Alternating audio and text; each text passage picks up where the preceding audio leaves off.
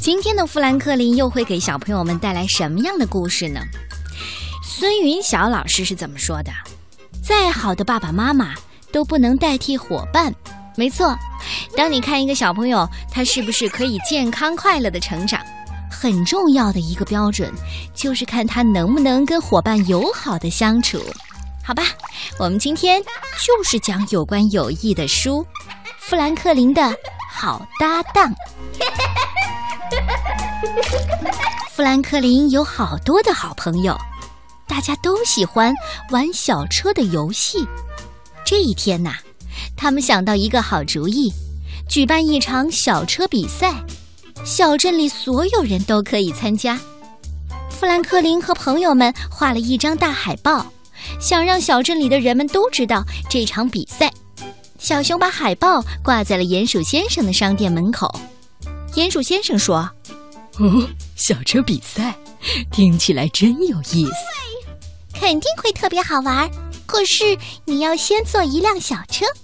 小熊说：“你还需要一个搭档，每个队有两个搭档，一个在起点推车，另一个在终点接住小车。”富兰克林和小熊都很想得第一名，他们打算呐，把这辆旧旧的小车修好。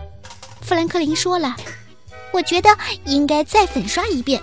小熊赶快说：“哦，还有，我们应该在车顶上装一个报警器，就像救护车那样。一个报警器。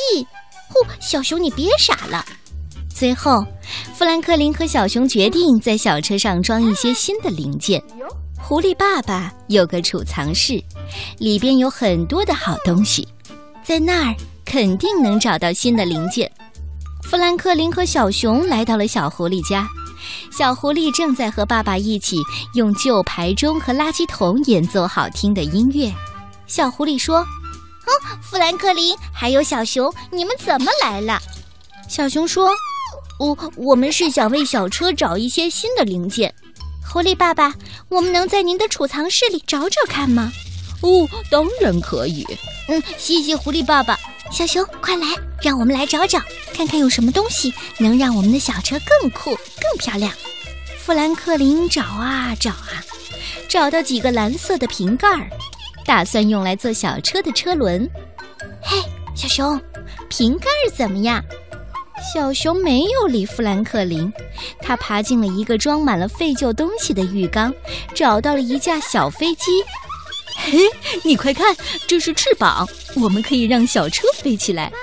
哎，小熊，小车才不会飞呢。谁知道呢？装上翅膀试试呗。要是不好看，我们就换上车轮儿。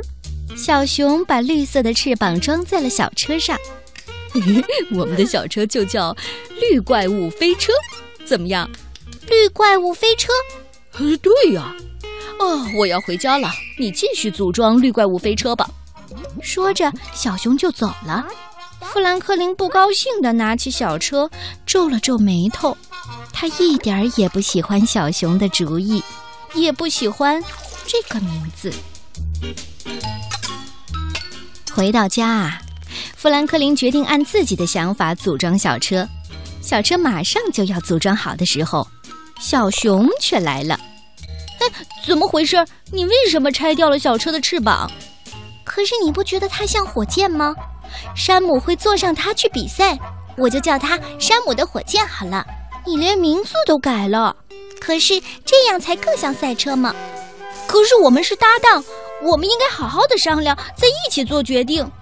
可是你给小车起名的时候叫绿怪物飞车，也没有和我商量啊，也是你自己做的决定啊。你要是这么想，我们就别做搭档了。不做就不做，我们就不应该做搭档。小熊气坏了，砰的一声把门给关上，回家去喽。富兰克林难过极了，他拿着山姆的火箭走出家门，来到了山顶上，推着小车跑来跑去。突然呐，小车像一块大石头直冲过去。这时候呢，小熊正好走了过来。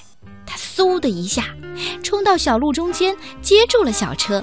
呵小车得救了，富兰克林松了一口气，向小熊跑了过去。富兰克林说：“谢谢你，小熊。对不起，我应该听你的意见的。嗯，没关系，富兰克林，我也应该听你的意见。两个好朋友握握手和好了。嗨，小熊，我们重新开始吧。这次我们一起商量，一起做决定，怎么样？没问题。第二天，富兰克林和小熊拿着漂亮的小车一起来到了山坡上。两个好朋友决定叫它“山姆飞车”。所有的参赛者都准备好了，每一队有两个搭档，一个站在起点推车，另一个站在终点接车。各就各位，预备，跑！兔子裁判大喊一声。小车们窜出了起跑线，参赛者们高兴地看着小车们你争我抢地飞下山坡。小鹅和小海狸的海鹅号最终得了第一名。小熊一边跑向富兰克林，一边喊：“嘿，比赛真精彩，精彩！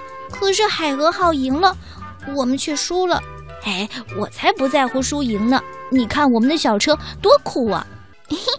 你说的对，我从来没见过这么酷、这么漂亮的小车。对哦，因为这是我们俩一块儿做的。好吧，希望听了这个故事之后，小朋友可以想一想，大家一起做事，怎么样才能成为好搭档呢？你的好搭档是谁？